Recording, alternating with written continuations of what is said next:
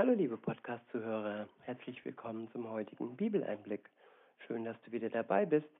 Heute habe ich einen Psalm, es ist der Psalm 23 und ich verwende die Übersetzung Neues Leben.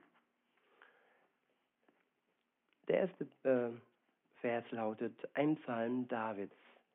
Der Herr ist mein Hirte. Ich habe alles, was ich brauche. Ich wiederhole, der Herr ist mein Hirte. Ich habe alles, was ich brauche. Genau dies ähm, beschreibt den Zustand eines Christen. Er hat alles, was er braucht. Nicht das, was man ihm einredet, was er denn zu brauchen hat. Viel Geld oder viele Freunde oder Anerkennung, Macht. Nein, er hat das, was ihm Gott schenkt. Frieden, Kraft, Ruhe, Liebe und mit allem anderen, was Gott ihm noch zur Versorgung gibt. Er ist der, der Herr, der der gute Hirte ist. Er schaut auf seine Schafe, schaut auf seine Kinder, auf seine Freunde und er lässt sie nicht aus den Augen. Das ist gewiss. Sonst wäre er ja kein guter Hirte. In Vers 2 heißt es, er lässt mich in grünen Tälern ausruhen. Er führt mich zum frischen Wasser. Ja, Gott hat den siebten Tag geschaffen, den Sonntag. Ob das jetzt genau der Sonntag für dich ist oder ein anderer Tag, aber der siebte Tag ist für jeden da, damit er sich ausruhen kann, damit er zu neuer, zu neuer Kraft kommen kann, wieder bei ihm auftanken kann, sich mit frischem Wasser von Gott versorgen kann. Es ist ein Wasser des Lebens, nicht nur das Wasser, das wir trinken, sondern das, was uns versorgt mit allem, was wir brauchen. In Vers 3 heißt es, er gibt mir Kraft. Er zeigt mir den richtigen Weg um seines Namens willen. Ja, von Gott bekommen wir Kraft und von Gott können wir den richtigen Weg erkennen. Es gibt so viele Wege, so viele Möglichkeiten heutzutage für einen Mensch, aber welcher Weg ist der richtige für dich, genau für dich, mit deinen Gaben und mit allem, was du in die Welt mitgebracht hast. Du weißt es nicht. Gott kann ihn dir zeigen, deinen persönlichen Weg. Weil er, ja, der Herr ist, er tut es um seines Namens willen. In Vers 4 heißt es, auch wenn ich durch das dunkle Tal des Todes gehe, fürchte ich mich nicht, denn du bist an meiner Seite. Dein Stecken und dein Stab schützen und trösten mich. Ich wiederhole Vers 4. Auch wenn ich durch das dunkle Tal des Todes gehe, fürchte ich mich nicht, denn du bist an meiner Seite.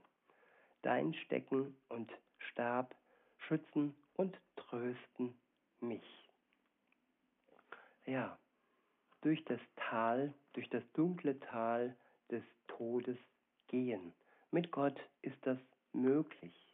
Und mit ihm zusammen haben wir keine Angst.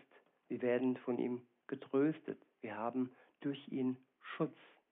Das haben wir nur durch ihn. Insofern ist der Tod nichts, was uns Angst einjagen muss. Nicht unser eigener Tod, und auch nicht der Tod anderer.